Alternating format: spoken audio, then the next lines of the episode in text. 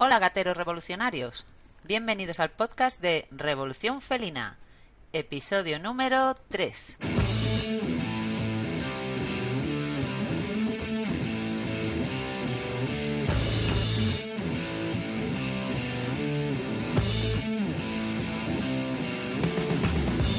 ¿Quieres conocer mi truco para saber si una planta es tóxica o no para gatos? En el episodio de hoy voy a hablarte de las plantas tóxicas y no tóxicas para gatos y qué hago yo para distinguirlas.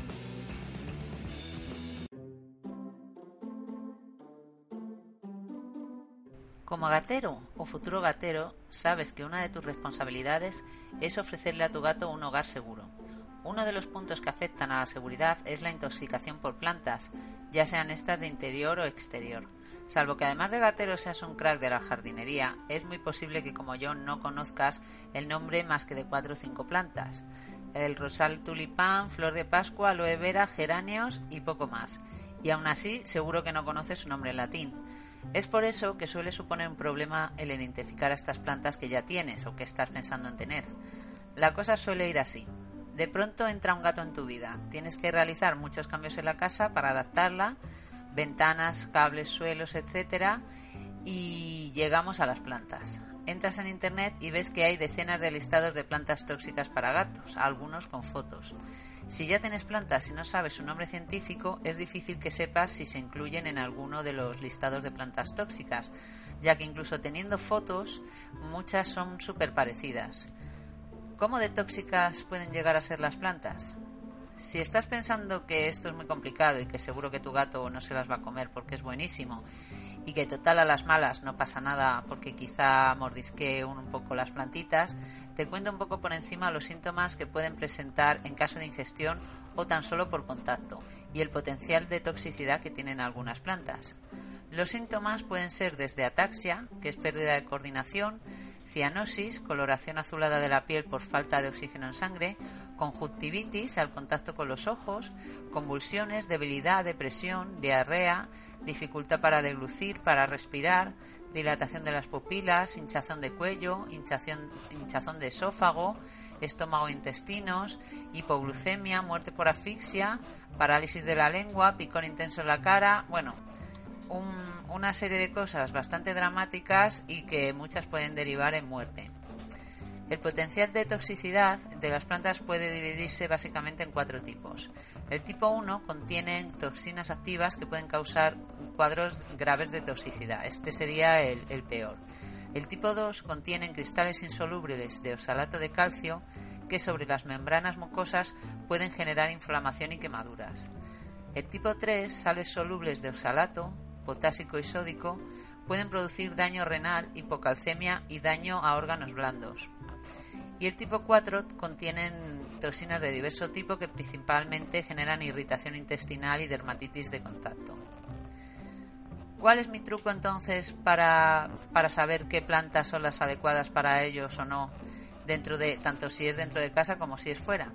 Pues existen una serie de aplicaciones para el móvil que con tal solo hacer una foto a la planta que tengas en casa o incluso haces una foto a, una foto de una planta, eh, la identifica y te indica el nombre en latín de forma que puedes buscarlo en los listados disponibles, porque normalmente el problema es ese, que las plantas su nombre original está en latín Luego, según en qué sitio les llaman de una forma u otra, y salvo que tengas el nombre original en latín, pues no, no sabes eh, de verdad de qué planta estamos hablando.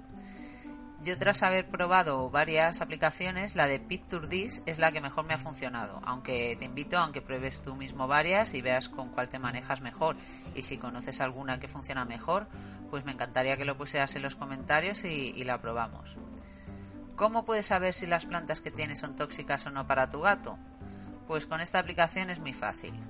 Te la instalas en el móvil, que esta misma se puede descargar tanto en iPhone como en Android.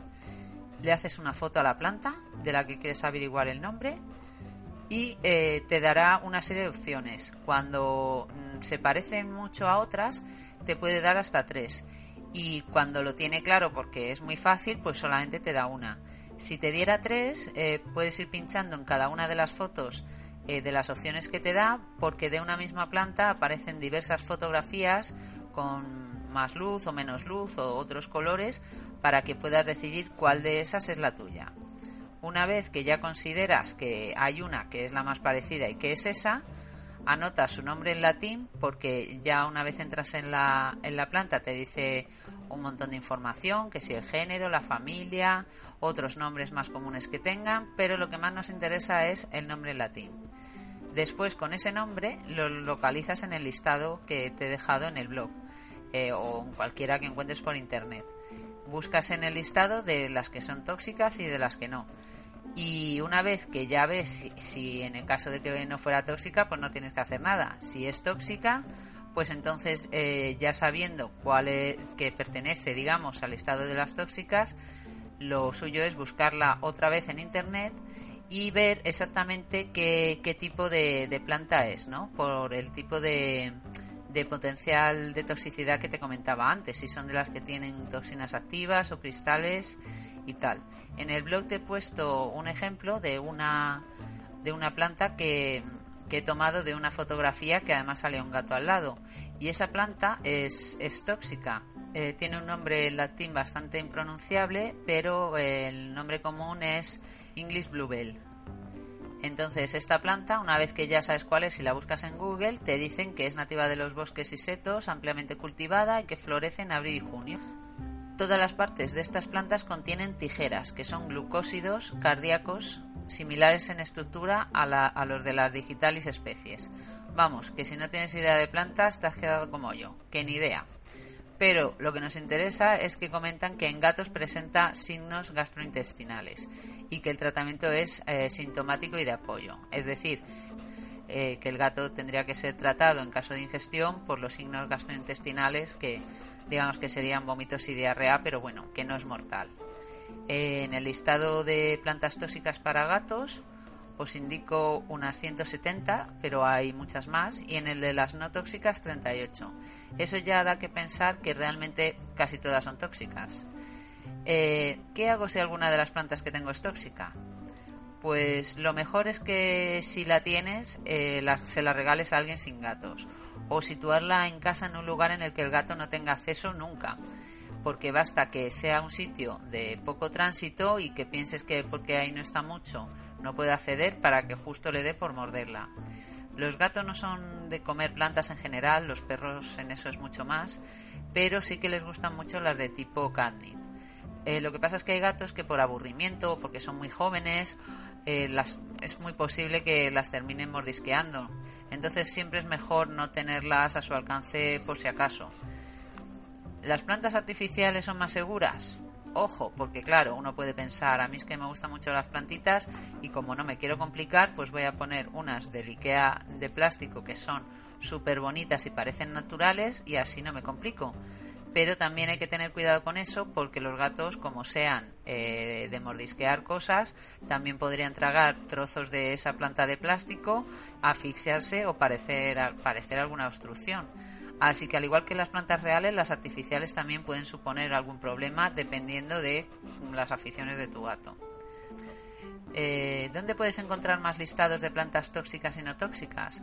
Pues hay cientos por internet, pero vamos, te recomiendo las del International Cat Card y las de la Sociedad Americana por la Prevención de la Crueldad a los Animales, que las dos están muy bien y muy completas y vienen con mucha información y con fotos. Espero que te haya gustado y si tienes dudas con tus plantas, pruebes la aplicación y te asegures de si son tóxicas o no.